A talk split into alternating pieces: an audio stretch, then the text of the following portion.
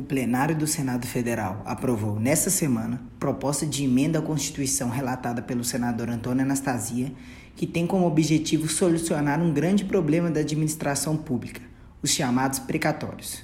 Precatório é a dívida que o ente público tem com o cidadão que ganha uma causa na justiça contra o Estado. Precatório é uma dívida que os governos têm com as pessoas, quer pessoas físicas, ou seja, nós, como também as empresas, pessoas jurídicas, em razão de decisão judicial.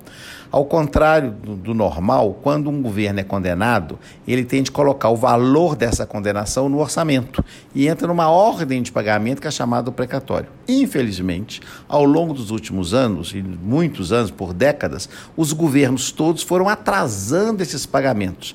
Dívidas, então, que eram para ser pagas em 2000, 2002, 2004, ainda não foram pagas até hoje por falta de recursos nos orçamentos para fazer este pagamento. Então, criou-se um grande volume no Brasil como um todo, em estados e municípios, do débito dos chamados precatórios. A proposta aprovada nesta semana busca solucionar o problema do pagamento dos precatórios, garantindo ao cidadão o recebimento dos recursos a que tem direito. Com a grave situação vivida por estados e municípios, a disponibilização de recursos para esse tipo de pagamento tem sido inviabilizada. O relatório apresentado por Anastasia, que permitiu a aprovação da proposta no Senado, busca agora destravar a burocracia para que o Estado viabilize a obtenção de recursos para esses pagamentos.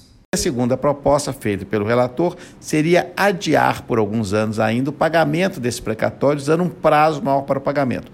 Quanto a esse aumento do prazo, como relator, eu não concordei, para aumentar o prazo dos chamados precatórios alimentares, devidos às pessoas físicas, as pessoas mais simples que têm crédito, especialmente servidores públicos. Esses não teve modificação no prazo. E vamos tão somente postergar aqueles precatórios não alimentares, que são devidos às empresas que têm um fôlego maior, portanto, para suportar esse aumento, e sendo que agora, com essa nova fonte de recursos, certamente teremos uma diminuição desse grande passivo dos precatórios.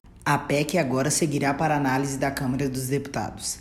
Lá deverá ser analisada pela Comissão de Constituição e Justiça e depois por uma comissão especial, onde receberá parecer. Depois disso, deverá ser votada em dois turnos pelo plenário. Se aprovada, seguirá para promulgação.